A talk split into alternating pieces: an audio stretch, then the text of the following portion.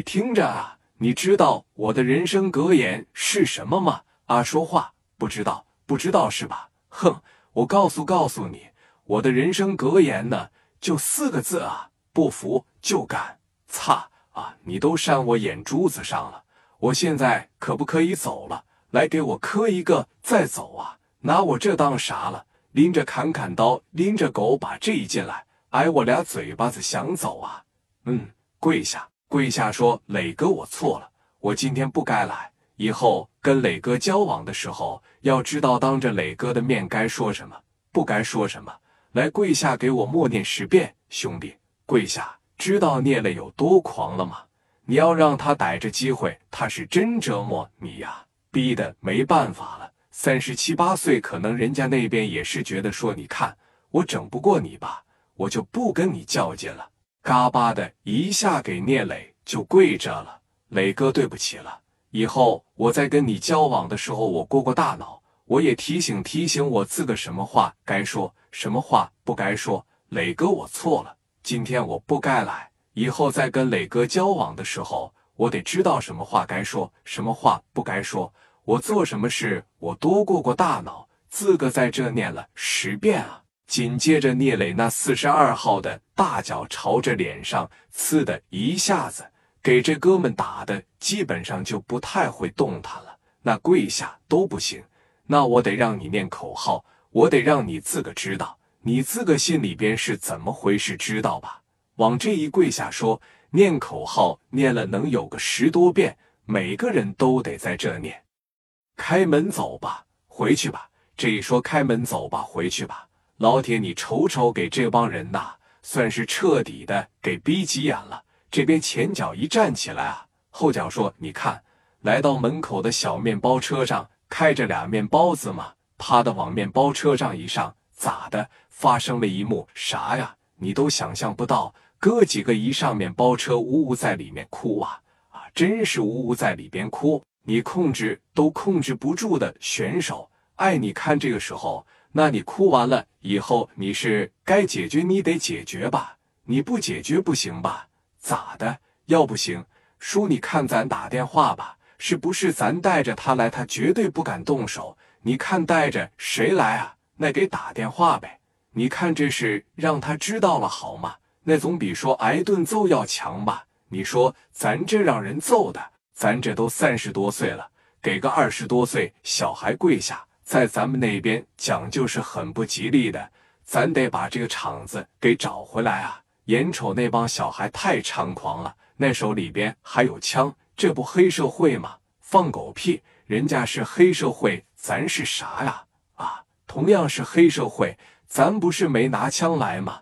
咱不是没整过人家吗？心里边当时就琢磨这个了。我还得过来，你看我弄他吧。拿电话拨过去了，拨给谁了？在这一片谁罩着他们呢？在这一片啊，说有一个小简简、小查查的这么一个副院长，跟他关系特别特别好，没事了逢年过节给拿点，当时就打给他了。而且这哥们和谁相当的不对付他？这哥们和陈放的关系是相当相当的不对付了。为什么啊？因为这小子岁数小，特别的年轻。电话啪着一拨过去，一哥，哎，我是这个刘觉武啊。哎，是是是，刚才我们来处理一起事件的时候，说你看被一伙年轻人给打了，打完了以后呢，说给整的挺严重的。你看能不能帮一帮我们呢？帮一帮我们把这块人给他抓起来，整进去以后呢？咱好好的收拾收拾他们，对不对？他叫什么啊？叫聂磊！把你们的市场抢走了是吧？还打了你。行，我知道了。你们过来接我来吧，我就愿意掺和社会上这些事。聂磊啊，让我见识见识来，我怎么没听说过呢？啊，我听说过张峰，我听说过周明，我听说过于飞。即墨路那边啥时候出个叫聂磊的？